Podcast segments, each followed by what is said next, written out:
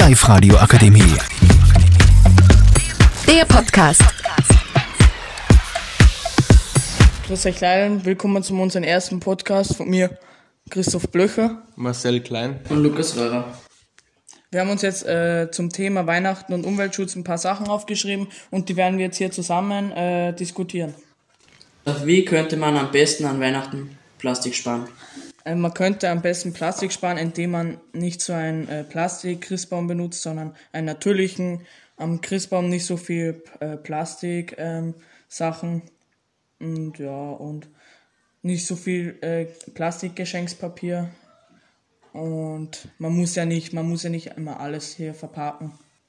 Marcel, die Frage geht jetzt an dich. Ähm, wie siehst du, äh, wie siehst du das mit dem Auto?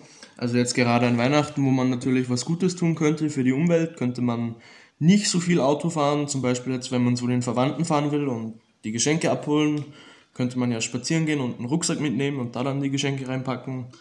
Also außer wenn man halt jetzt eine große Familie hat, dann wird es halt eher schwer mit dem Auto. So, Lukas, die Frage geht jetzt äh, an dich. Ähm, was könnte man statt Geschenkspapier noch verwenden? Man könnte statt Geschenkspapier es mit Papiersäckchen verpacken oder manchmal auch gar nicht. Also wie sieht es aus mit den Geschenken, wenn man jetzt zum Beispiel nicht so viel Geld hat? Was kann man da noch verschenken? Ähm, ja, vielleicht so einen Einkaufssack äh, Sackerl nehmen.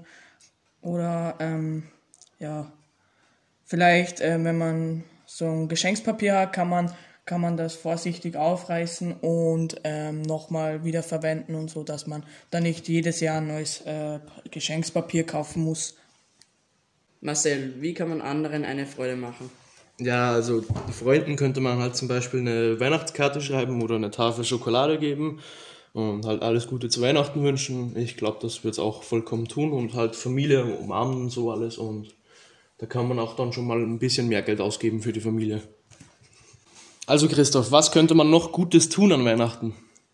Ja, vielleicht äh, für die Nachbarn, für die Älteren, ähm, so einkaufen gehen, beim Haushalt mithelfen zu Hause, Geschirrspül ausräumen und nur, so, nur solche Sachen. Also äh, für mithelfen und beim Einkaufen vielleicht nicht so viel Plastik hernehmen und ja, und nicht so viel Plastikverpackung.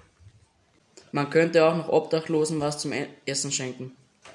Und äh, ich würde sagen, das war's jetzt mit unserem Podcast. Ähm, vielen Dank für eure Aufmerksamkeit und ja, wir sehen uns. Die Live-Radio Akademie. Der Podcast mit Unterstützung der Bildungslandesrätin.